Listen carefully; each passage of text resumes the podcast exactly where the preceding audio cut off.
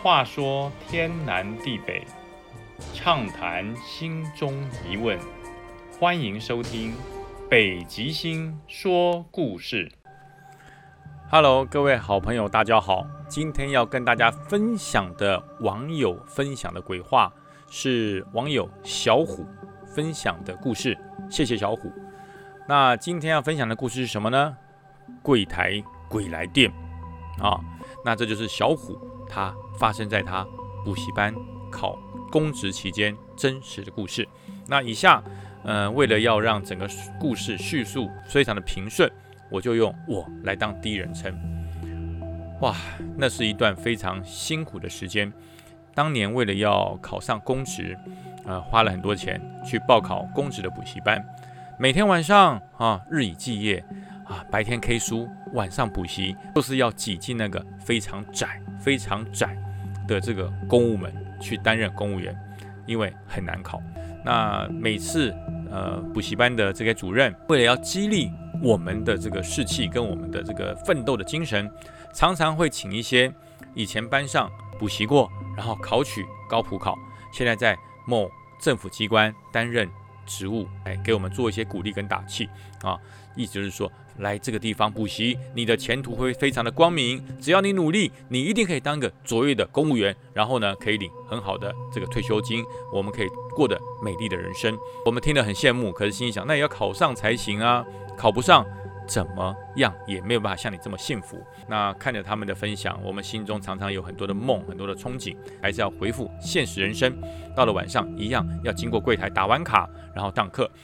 那一一样按照平常的作息啊，我来这个地方打卡，准备要上课。经过柜台的时候，突然间电话，哎，响了，电话响了，柜台上没人，我就把电话拿起来。喂，你好，补习班你好，请问找哪位？电话那边响起的是一个非常甜美可人的声音。他说：“哎，你好，先生，呃，我是之前在那边补习的学生啊，那我现在公职考上了，我有没有机会可以回来做？”这个经验分享呢，我也想让我的学弟啊或者学妹能够得到一个好的经验分享。那我一听声音超好听的，有如出谷黄莺般的好听，那我就坐下来。想跟他聊一聊。我说学姐你好，我也是这边的补习的学生。那我想知道一下，哇，你们这么厉害，你怎么考上的呢？他说你不要灰心，也不要放弃自己，只要你持续努力，你就可以考得很好。哇，我跟他至少聊了二十分钟。聊完之后意犹未尽，我说那学姐，我再打电话给你吗？好，那学姐说好啊，可以呀。然后说那你的电话几号？在问电话的时候，突然间电话就嘟就断了啊，电话就断掉了。没关系，道高一尺，魔高一丈，大家别忘了。电话的小总机上面都有来电显示，我就把小总机来电显示一按零九二五，然后某某某某某某哈，就把这个号码我就把它抄起来，然后呢，没关系，你不打给我，我打给你。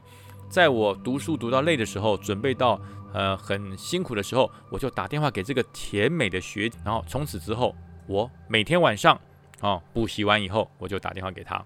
喂，学姐你好啊，我是你的学弟啊，我今天读书好累，可以跟你聊聊吗？哇，电话对面传来那个甜美的声音，那个声音来了，我全身的疲倦都已经解除了啊。那我就跟他每天晚上都热线，至少通二十分钟的电话啊。那但是呢，想要约他出来，他永远不会赞成啊，不行，我不能跟你出来，我白天上班很忙，晚上只是希望能够鼓励你一下，不可以出来，我不能见面。要见面可以啊，你要考上，下个礼拜就是。普考的考试，你要考过公务员的普考，你考上我就答应跟你见面。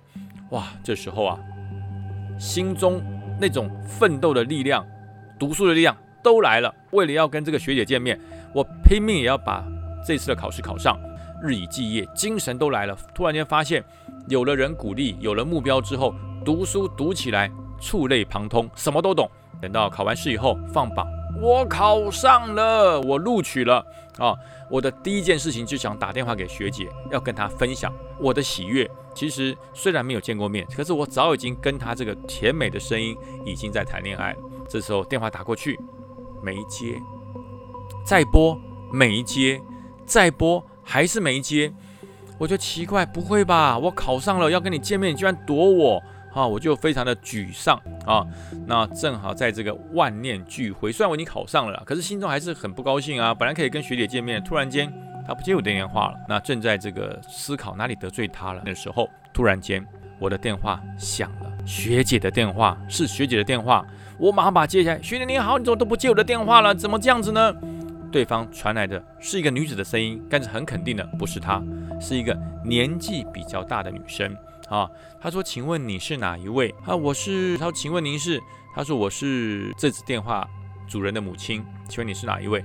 哦，他说：“我终于找到他了。”他说：“我是他补习班的学弟哦，我这段时间都跟他通电话，他给我了很多的鼓励啊，让我能够努力的考上普考。我现在想跟他分享我的喜悦啊，我想跟他约见面。”但是呢，他一直不见我，也接不到电话啊。他说：“你可不可以圆了我这个心愿，让我见他一面？”不是这个伯母就说：“你真的要见他吗？”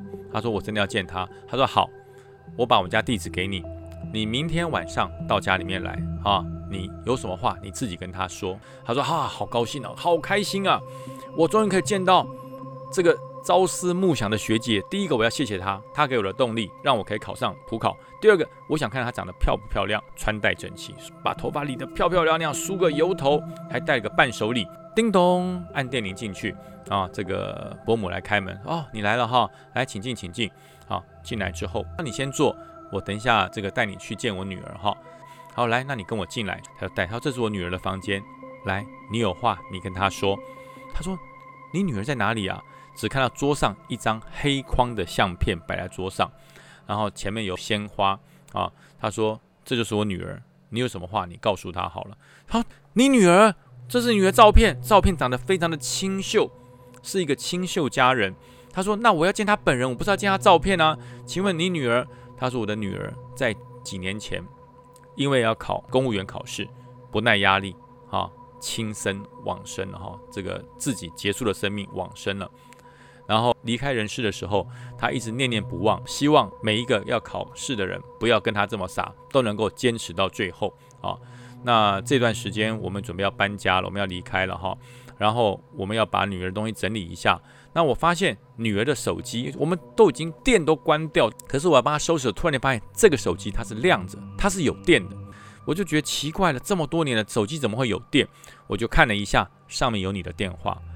只有一支电话跟他联系，就是你的电话，所以我就回拨了给你，呃，然后呃你就来了，所以我不知道这是怎么回事，但是我的女儿已经离开好几年了啊，你有什么话要感谢她，你就在这里说。这时候我实在不知道该讲什么话，我说伯母谢谢你，我就用我的手机留了一个简讯啊，谢谢你这段时间的鼓励啊，我会珍惜生命的。也祝福你在另外一个世界能够平安快乐啊！谢谢你，我就把这个简讯不传到他的手机里面去，然后呃我就离开了。哎，这个虽然事隔多年哈，呃我还是要跟这位小姐说一个学姐，谢谢你啊，感谢你，有你的帮助，我才能坚持到最后。我现在过得很幸福哇！这是网友小虎分享的故事，大家觉得好听吗？我觉得很感动。如果觉得好听的话，别忘了。按赞分享，每个礼拜天晚上我们都有网友分享的鬼话系列，希望大家喜欢，帮忙按赞分享哦！感谢大家的收听，我们下个礼拜再见，拜拜。